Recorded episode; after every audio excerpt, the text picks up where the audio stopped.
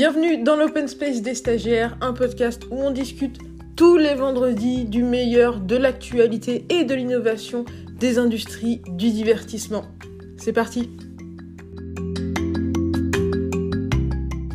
Bonjour à tous et bienvenue dans ce nouvel épisode de l'Open Space des stagiaires. Aujourd'hui je suis avec Vincent Roturier pour parler de la grosse annonce d'Ubisoft. On va avoir une World Cup sur Rainbow Six. Comment ça va Vincent? Bah écoute, ça va super Maël. Euh, et toi, comment ça va? Écoute, ça va très bien. Une World Cup sur Rainbow Six. Grande nouvelle annoncée par, euh, par Ubisoft il y a moins d'une semaine. Donc c'était vendredi, euh, vendredi 11 septembre. Exactement, lors de l'Ubi Forward euh, number 2. Exactement. Est-ce que, avant qu'on rentre dans le, la technicité du sujet, tu peux nous rappeler ce que c'est Rainbow Six? Tout à fait, Maël. Donc Rainbow Six, c'est euh, c'est un jeu vidéo euh, développé par Ubisoft. Il est sorti il y a environ 5-6 ans. C'est un FPS. Donc un FPS, c'est en gros un jeu de tir à la première personne. Donc euh, la vision qu'on a, c'est d'avoir le fusil dans les mains, grosso modo. C'est comme la vision telle qu'on l'a dans la vraie vie. Donc un FPS, c'est quoi? C'est par exemple les autres gros FPS, ça va être des Counter-Strike, des Overwatch, qui sont des FPS aussi. Ok. Donc voilà. Donc un FPS, euh, est-ce que c'est la première compétition de FPS, la première Coupe du Monde pour un FPS Non, alors on a Overwatch euh, qui a déjà fait euh, de nombreuses compétitions, de nombreuses World Cup sur, leur jeu. Et donc d- d'ailleurs, ce que j'aimerais préciser, c'est que là, quand on se parle de World Cup, on parle pas de World Cup comme sur LoL qu'on appelle les Worlds ou la World Cup, une Coupe du Monde des clubs. Parce que ça se fait beaucoup en e-sport, c'est d'aller confronter les meilleures équipes des différentes régions. Mais là, pour le coup, c'est bien une Coupe du Monde par nation. Et donc c'est euh, c'est super intéressant. Mais oui, Overwatch a, fait ça depuis des années euh, dans sa démarche un petit peu de, de reproduire le schéma du sport dès, dès, dès la sortie de- du circuit compétitif et sportif d'Overwatch. Ils ont organisé déjà de nombreuses coupes du monde. Donc un peu plus tard, on reviendra sur les différences qu'il y a entre euh, la World Cup d'Overwatch et la World Cup de Rainbow Six. Avant ça, est-ce que tu peux nous parler de l'organisation de cette Coupe du Monde? Comment est-ce que ça va se passer? Quelles sont les règles? Euh, Comment sont sélectionnés les joueurs? Est-ce qu'on sait déjà quelles seront les équipes euh, impliquées? Alors, euh, comment est-ce que ça se passe? Donc, il y a un certain nombre de pays, 14 ou 16, je sais plus exactement, qui sont invités d'office, qui sont invités d'office à participer aux phases finales de, la World Cup. Et ensuite, il y a donc en tout 42 ou 48, euh, ou plus de 45 pays, je sais plus exactement les chiffres, qui, qui sont impliqués euh, pour euh, justement rentrer dans des phases qualificatives euh, pour la World Cup. Donc il y a des donc il y a, il y a des, des slots qui sont encore vides et donc il va y avoir des phases qualificatives euh, au début de l'année euh, 2021 et ensuite euh, du coup euh, la World Cup en elle-même devrait se dérouler euh, comme l'Ubisoft l'a annoncé euh, aux alentours de l'été 2021. Ce sera dans un Ensuite- lieu physique? Pardon. Euh, écoute, euh, pour l'instant, euh, c'est pas annoncé et je pense qu'ils ils savent pas énormément non plus, étant donné la crise du Covid-19. Mais dans tous les cas, il y a cette notion où il va falloir rassembler tous les joueurs dans un même endroit. Donc, à voir comment ça va se dérouler. Ok. Je t'ai coupé sur une, une- quelque chose d'additionnel que tu allais dire? Non, non, tu m'as pas coupé, tu as tout à fait eu raison de poser cette question. Euh, J'allais donc coup ajouter euh, comment est-ce que ça se passe? Tu me demandais comment sont recrutés les joueurs, etc. En gros, il y a des euh, managers d'équipe, qui, il y en a trois par, par pays, Ouais. qui sont élus à travers différents process. On pourra y revenir plus tard si ça t'intéresse. Et ces personnes-là vont sélectionner cinq joueurs minimum, parce qu'après tu peux aussi sélectionner remplaçants, mais ils sélectionnent au moins cinq joueurs par pays avec une contrainte, c'est qu'il ne faut pas qu'il y ait euh, au sein d'une même team e-sport plus de deux joueurs qui soient sélectionnés dans, une, dans la team nationale, euh, dans la même team nationale. Ok, donc si je fais un parallèle avec le foot, par exemple, ça veut dire que euh, Didier Deschamps n'a pas le droit de euh, reproduire l'effectif du PSG si le PSG était comp- composé à 100% de joueurs euh, venant de France. Exactement. Ok. Donc l'idée, c'est de, de ne pas coller sur des équipes qui sont déjà en place.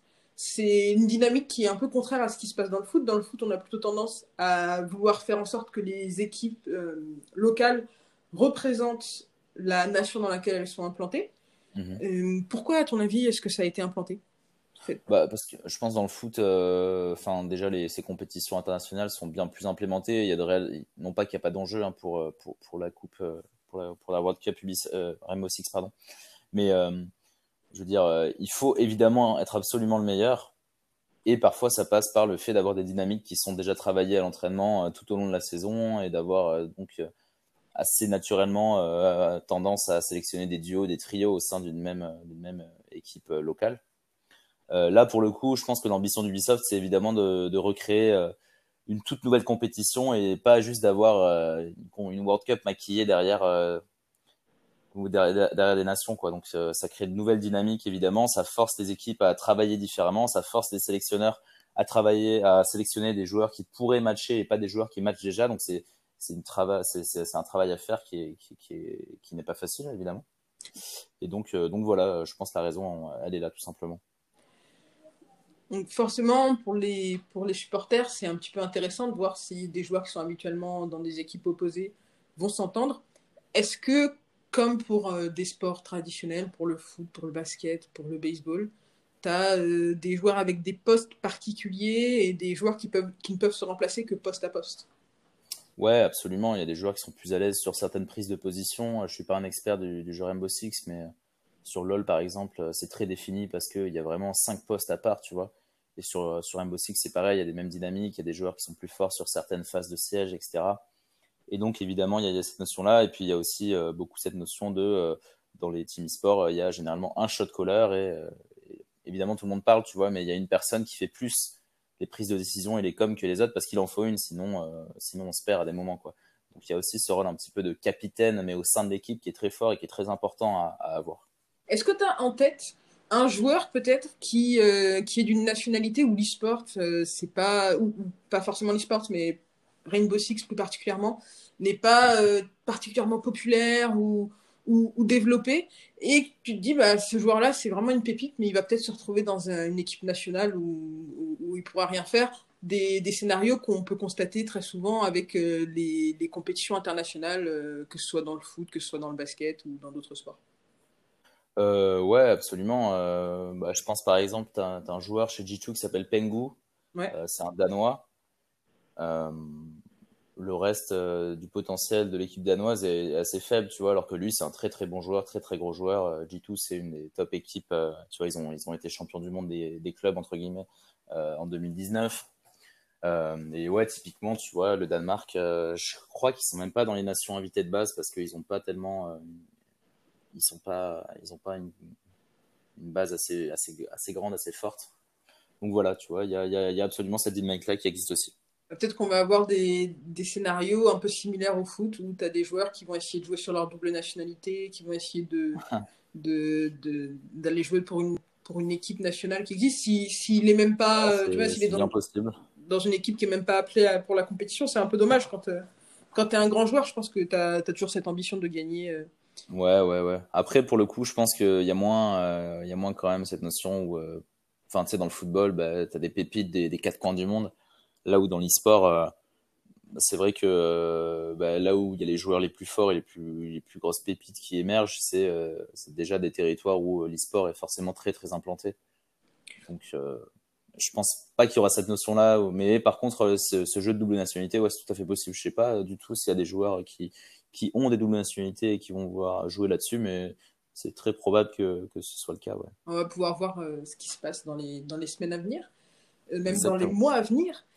Tu m'as parlé du système d'élection de trois sélectionnaires. Tu peux aller un petit peu plus en profondeur là-dessus? Ouais, donc euh, pour, chaque, euh, pour chaque nation, comme je t'expliquais, il va y avoir trois sélectionneurs qui vont à leur tour sélectionner euh, les joueurs qui vont faire partie de l'équipe. Il y en a un qui est désigné par Ubisoft, Ok. Il y en a un qui est désigné par la communauté. Ouais. Donc je crois que d'abord il y a une phase où la communauté propose des personnes et ensuite une fois que ces personnes sont validées, elles peuvent voter pour ces personnes. D'accord. Et il y a un troisième qui est sélectionné, euh, ma foi, je ne sais plus comment, mais il y aura une troisième personne qui peut faire euh, également office de, de, joueur. Ah, donc euh, ah, c'est très Le joueur stage, stage remplaçant. C'est plus remplaçant que joueur, je pense, dans la dynamique, okay. mais. Ouais, mais bon, si, si tu y réfléchis, tu vois, déjà, sur, sur, on revient toujours au sport traditionnel, mais sur les sports traditionnels, parfois, ton sélectionneur, il va prendre un joueur, par, par exemple, un joueur un peu âgé, en, en, en fin de carrière, euh, qui va plus avoir un rôle dans le vestiaire qu'un rôle sur le terrain. Mmh. On, le voit, on le voit vraiment à chaque Coupe du Monde, on le voit à chaque Coupe, euh, à chaque euro. Donc c'est pas, c'est vraiment très intéressant, très intéressant. Tout à fait, tout à fait. Donc trois sélectionneurs pour chaque équipe. Et ces sélectionneurs, du coup, quel, quel va être la, leur, leur processus pour sélectionner leurs joueurs? Quelle sera leur fenêtre? Combien de remplaçants, À combien de remplaçants est-ce qu'ils ont le droit? Quelle est la durée de, préparation de la compétition? Euh, alors ça, pour le coup, euh, je suis pas dans ce côté opérationnel, mais euh, j'imagine qu'ils organisent entre eux. Va, comme tu dis, il va, y en avoir qui auront sûrement plus un rôle de médiateur, de comment dire, d'accompagnement psychologique des joueurs.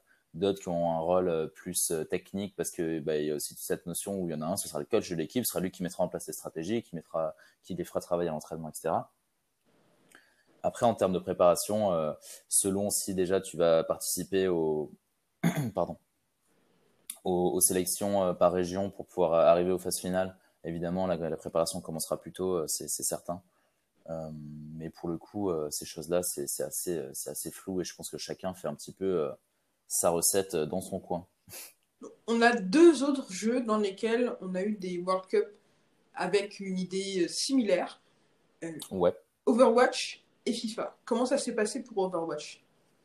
Bah écoute, euh, il y a déjà eu plusieurs euh, plusieurs éditions, comme on s'était dit, il y a eu quatre éditions. Euh, j'ai suivi ça très loin pour le coup parce que je suis pas un, énorme fan d'Overwatch, mais ma foi, j'imagine que ça s'est bien passé. Après, il y a cette notion où Overwatch a un circuit beaucoup plus fermé. Déjà, ce sont des ligues fermées, on s'en était déjà parlé, et donc en découle tout plein de conséquences sur les phases de sélection pour la World Cup. Tu vois, je pense qu'il y a un pool de pays bien moins large parce qu'il y a une communauté aussi moins large sur certains pays, donc ça, ça influence évidemment. Euh, sur FIFA, euh, il y a eu également la première World Cup, je crois que c'est la première, qui s'est déroulée l'an dernier. Euh, la France a gagné d'ailleurs. Ouais, parce qu'on est trop fort. Bah, on, a, on a refait, on a, c'était une simulation, quoi, hein, tout simplement. Hein. Mais non, je crois que pour le coup, c'était c'était 20 pays invités, il n'y avait pas de phase qualificative. Et ce qui était quand même assez différent, c'est que c'était chaque chaque pays était managé, c'était encadré, c'était, ils ont été sélectionnés, etc. par les, euh, par la FFF en France, tu vois, donc par les, euh, comment dire, les, les, structures, euh, les structures locales. Ils sont même allés s'entraîner à Clairefontaine. football. Ouais, ouais, j'avais vu ça, ouais, ils ont fait des sélections à Clairefontaine et tout.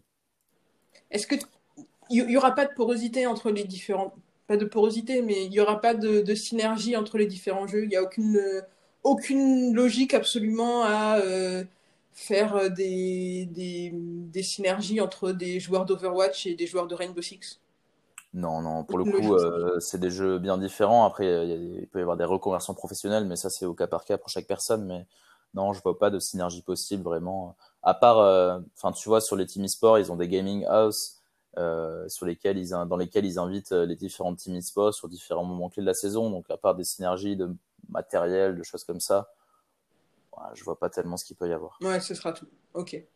Donc FIFA, Overwatch, deux gros précédents avec une histoire de, plusieurs Coupes du Monde pour Overwatch et d'une Coupe du Monde pour FIFA.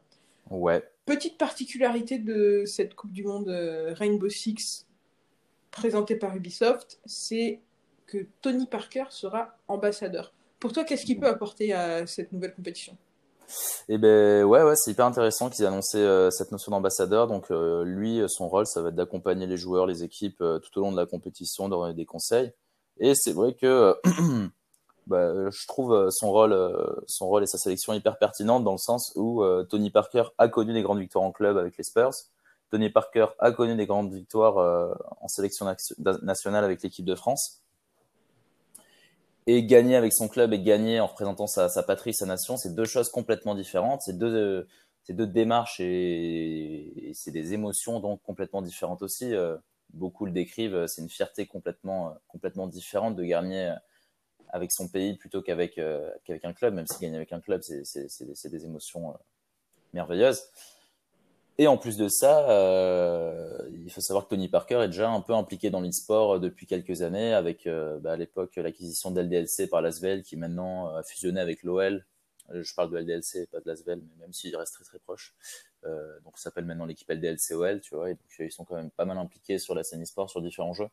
Donc voilà, c'est hyper intéressant la sélection de, de Tony Parker en tant qu'ambassadeur pour, pour Sad World Cup tu le disais, c'est pas la même chose de gagner une compétition pour son club et de gagner une compétition pour sa nation. Tu penses que la compétition, euh, la, Coupe du Monde qu'on va avoir sur Rainbow Six va devenir un événement aussi marquant qu'une Coupe du Monde dans la vie d'un joueur d'e-sport? Bah, je pense que c'est clairement l'ambition d'Ubisoft, euh, que ce soit pour les joueurs et aussi pour les spectateurs. Je pense que c'est une notion hyper importante pour pouvoir fédérer plus en plus de spectateurs, de, de les relier euh, avec une attache plus simple, tu vois. Enfin, c'est comme pour le foot, il y a plein de gens qui se, remettent, qui se mettent à regarder le foot uniquement pendant euh, l'Euro ou la Coupe du Monde, tu vois. Pareil pour le rugby, pareil pour plein de sports, et donc pourquoi pas pour l'e-sport, tu vois. Surtout que, pardon, excuse-moi, je t'ai coupé, mais surtout qu'il y a aussi cette notion euh, assez omniprésente que euh, l'ensemble des teams e-sport n'ont aucune attache locale, tu vois. Donc c'est plus c'est plus compliqué de, recruter des fans via les via les équipes euh, e-sport classiques. Dans cette dynamique-là, je parle de, bah de, suivre un sport uniquement pas par passion du sport, mais juste parce que je suis né à un endroit. Est-ce qu'on a déjà l'idée de qui va diffuser, comment sera diffusée cette World Cup? Eh ben, écoute, euh, la classique euh, Twitch YouTube, hein, je pense. Après, ça va dépendre évidemment euh, si, si, Ubisoft souhaite vendre, souhaite vendre les, droits de diffusion, si d'ici à, si d'ici à 2021 ils obtiennent des partenariats exclusifs avec telle ou telle chaîne. Mais moi, je, je, je, pense sincèrement que ce sera sur des sur, sur un schéma classique de diffusion tel que c'est aujourd'hui, avec du coup YouTube et, et, et Twitch, qui sont les, deux acteurs majeurs de la diffusion d'e-sport aujourd'hui. Super, bah écoute, merci beaucoup Vincent pour toutes tes lumières sur ce sujet World Cup Rainbow Six. Euh, on te retrouve pour le prochain sujet e-sport. Et ouais, ou musique, on ne sait pas encore, mais on se retrouve, on se retrouve très vite. On se retrouve très vite, et puis euh, d'ici là, je te dis à, la prochaine. Alors. Ça roule à la prochaine, porte-toi bien, elle. À plus. Ciao. Tu voulais pas parler JO ah merde, j'ai oublié. J'ai oublié. c'est pas grave, c'est pas grave. Euh, on en a parlé déjà une fois.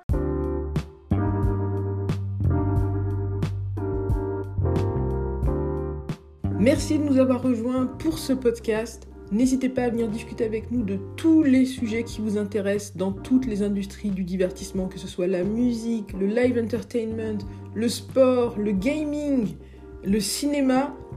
On est ouvert à toutes discussion sur nos réseaux sociaux, Instagram, LinkedIn, Twitter. Vous nous retrouvez à l'open space des stagiaires. C'était Maël pour l'open space des stagiaires. Je vous dis à vendredi prochain.